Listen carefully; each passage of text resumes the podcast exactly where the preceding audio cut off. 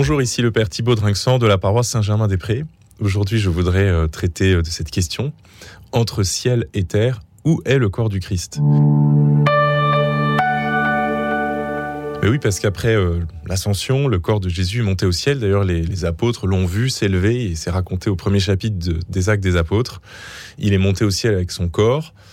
Et puis, euh, bon, par ailleurs, euh, nous chantons euh, quand nous sommes à l'église le dimanche, nous sommes le corps du Christ, chacun de nous est un membre de ce corps, si bien que le corps du Christ, il est, ici sur terre, et puis quand on s'avance pour prendre l'Eucharistie, ben, on reçoit dans nos mains le corps du Christ. Il y a donc un corps du Christ au ciel, à la droite du Père, où il est assis, et puis il y a un corps du Christ que nous partageons le dimanche.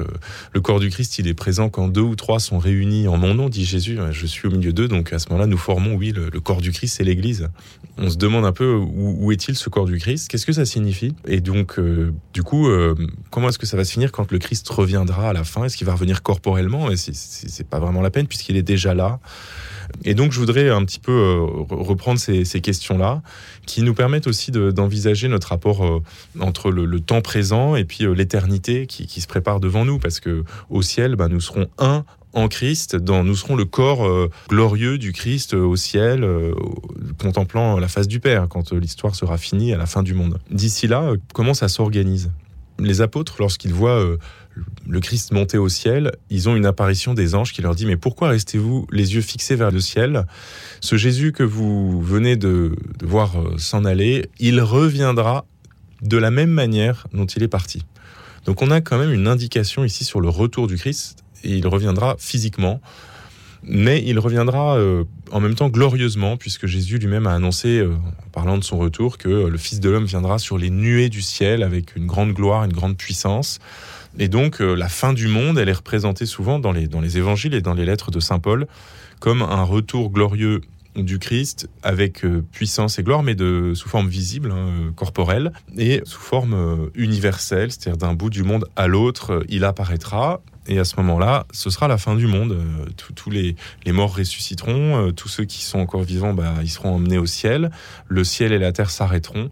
Et l'éternité, on pourrait dire, se, déploiera seule, et on pourrait dire unique. Tout, tout sera récapitulé, comme dit Saint Paul, récapitulé, c'était remis sous une seule tête dans le ciel. Ça, c'est ce que nous, nous attendons à la fin des temps. Mais dès maintenant, cependant, comme je le disais en introduction, le corps du Christ, il est déjà sur terre il est déjà sur terre, effectivement, parce que nous le recevons euh, dans, la communion et puis nous le constituons quand nous sommes l'Église.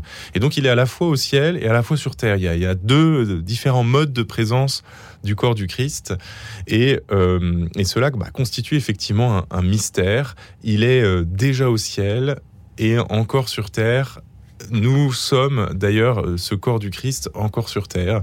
Et donc c'est parfois ce qu'on appelle les trois venues du Christ. Hein. La, première venue, bah, c'est celle dans la chair lorsqu'il s'est incarné. La deuxième venue, c'est celle dans l'Église, lorsque nous, nous, le recevons dans la communion, lorsque nous, nous, le partageons aussi, hein, lorsqu'il est là dans la prière.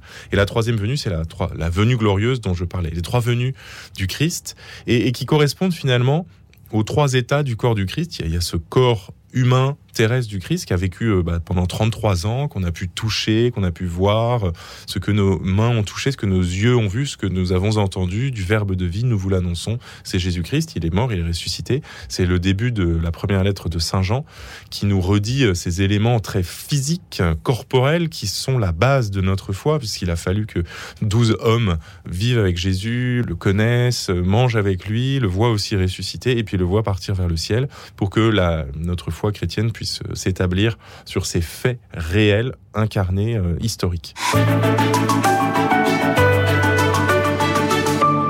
Deuxième état du corps du Christ, j'en ai déjà parlé, c'est le corps eucharistique, qui va avec le corps ecclésial que nous formons. Nous sommes, le corps du Christ. Puis le, dernier état, c'est le corps ressuscité du Christ.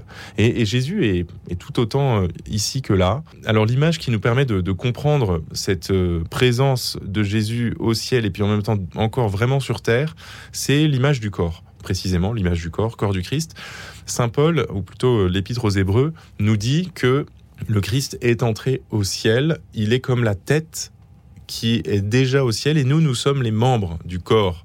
Et donc la tête est au ciel, le corps est encore sur terre. Mais en fait, ça forme, le tout ne forme qu'un seul corps. Nous sommes les membres encore vivants, terrestres, souffrants du, Christ. Et puis lui, la tête, elle est déjà dans la, dans la gloire, au ciel, avec d'ailleurs euh, les saints et les saintes qui sont, qui sont au ciel.